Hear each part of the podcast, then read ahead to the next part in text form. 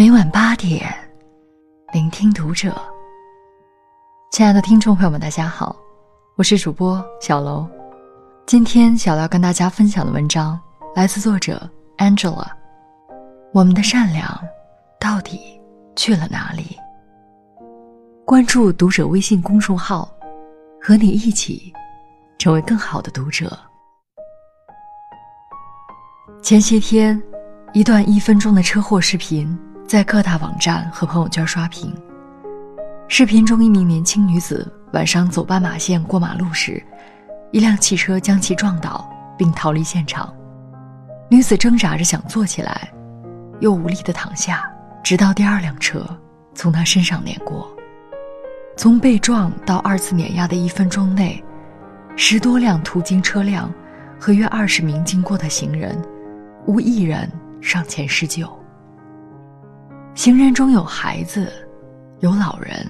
更多的是年轻力壮的路人，他们看见了，却低头沉默。有人步履匆匆继续赶路，有人脚步迟疑，却什么都没有做，转身离开。画面中，直到女子被第二次碾压后，才有一位黑衣男子站在了斑马线上，做出掏手机的动作，而视频也到此结束。后来，警方证实。这则真实发生的交通事故，造成女子当场死亡。车祸视频发出后，很多人感叹：最关心的永远是网友，最冷漠的永远是路人。有人评论，这个悲剧的二次碾压事件，是一次物理与人心的双重碾压，不仅碾压了被害者的身躯。更碾压了众人的良心。我们的善良到底去了哪里？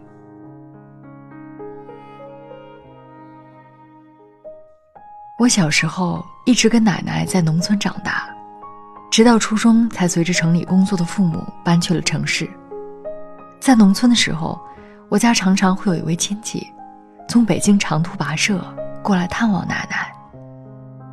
他在北京一所大学任教授，工作繁忙，但每年都会利用寒暑假不远千里，坐火车转汽车，再走一段沙土路，来到我们那个偏远的小村落，并带上自己的儿女登门拜访。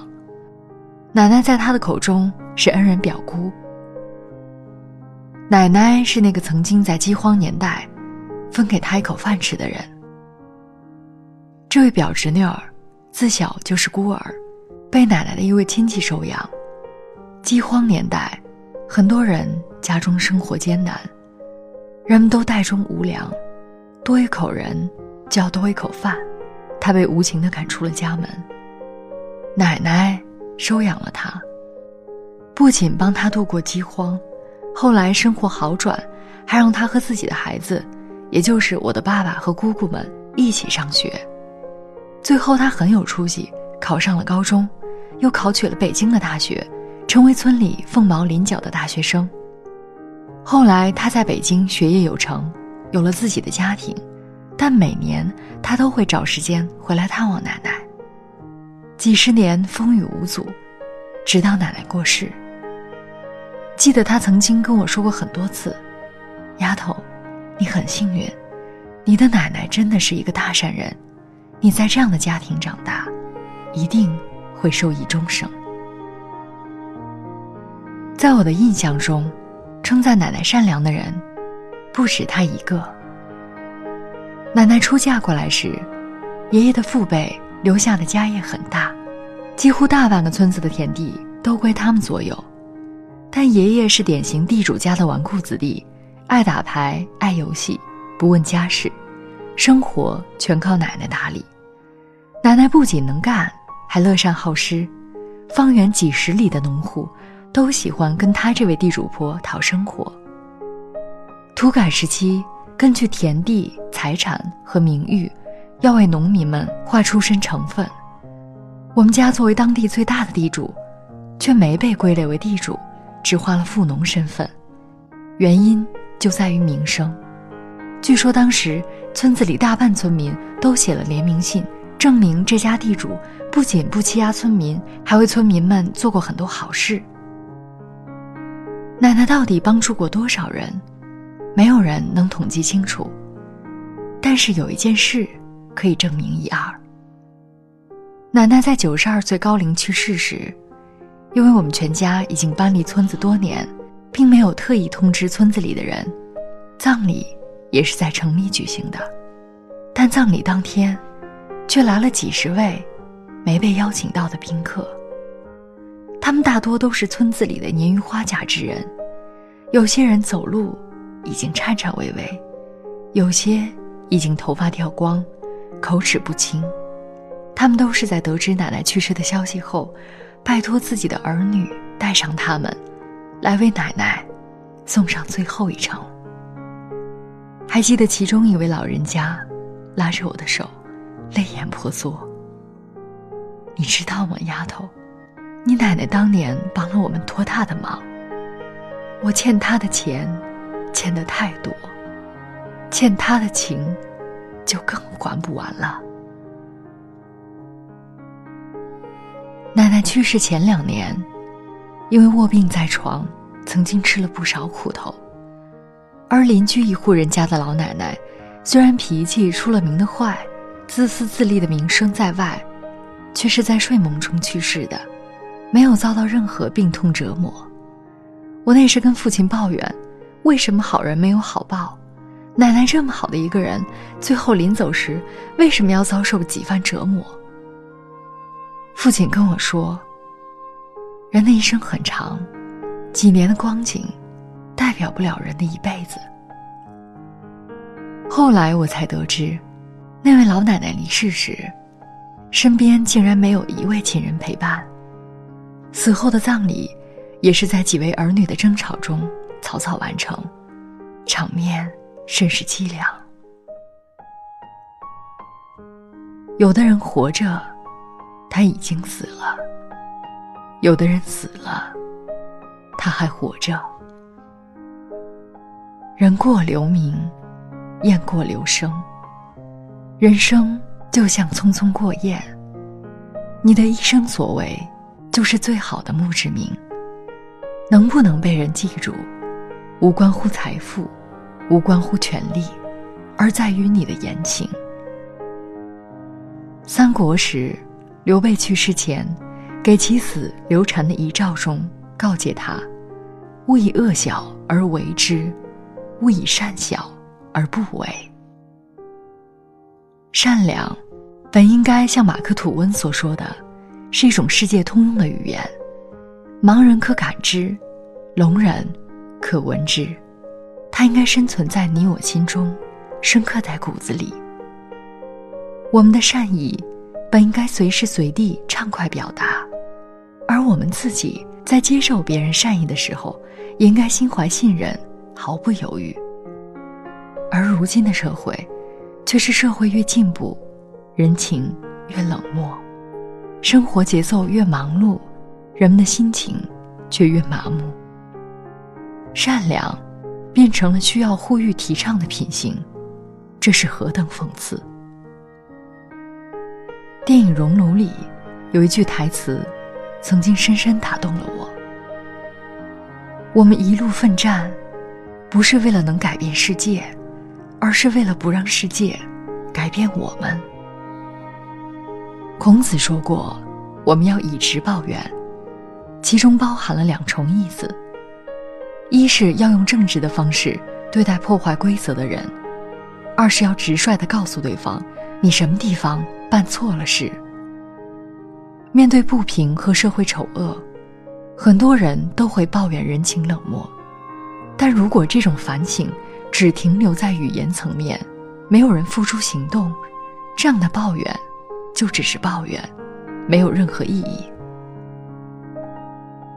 没有人生来冷漠，更没有人出生后就对这个世界充满恶意。他渐渐变得冷漠，是因为身边发生的事情让他的内心越来越坚硬。他的心中充满恶意，是因为他没有感受到足够多的善意。作为父母，我们要保护好孩子的善良天性，面对社会上的丑恶现象、不良社会风气，给他们正确引导，教会他们分辨是非，什么是丑恶，什么是美好。管仲在几千年前就道出了善良的真谛：善人者，人亦善之。那个被撞女孩的视频中，最初出现的路人是一对母子。孩子看到受害者躺在路上时，惊慌失措，紧紧地抱住了自己的妈妈，而妈妈也赶紧拽着孩子离开了现场。这是妈妈保护孩子的本能，只想展示给他美好的世界，不想让他看到现实的残酷和血腥。然而，孩子已经在猝不及防中。亲见了这个世界的真实。父母应该怎么做？是欺骗孩子，为真实和残酷辩解，让他们继续生活在真空里，还是让他们学会害怕，学会自保，学会事不关己高高挂起，对未来充满不安和怀疑？欺诈、虚伪、冷漠、暴力，与善良、温暖、包容。互助并存，构成了这个世界，所以生活才有黑有白，人生才有喜有忧。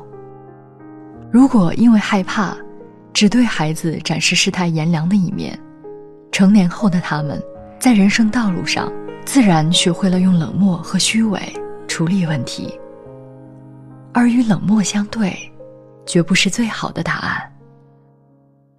从小培养他们心存善意和信任，才会因他们的善良和他们的勇敢，而变得更美好。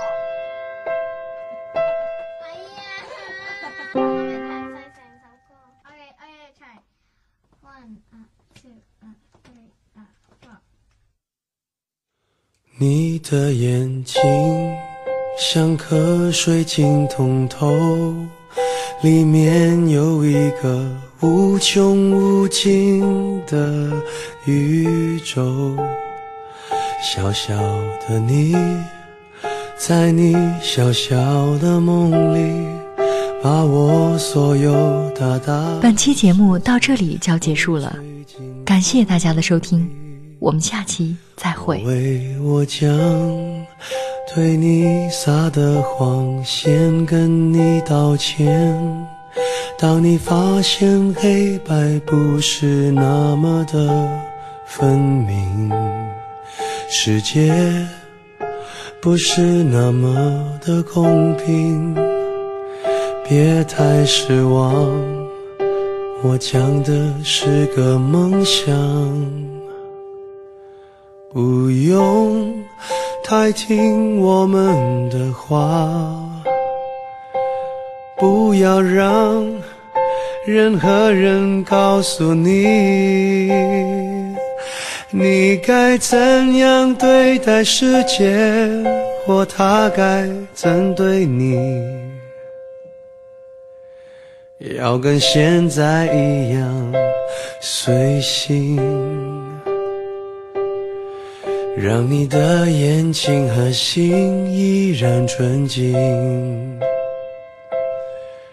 可惜世界不及你好，原谅我们，我们都还在找。而时间它只负责流动，不负责与你成长。不过，你只需要倾听，倾听你的心。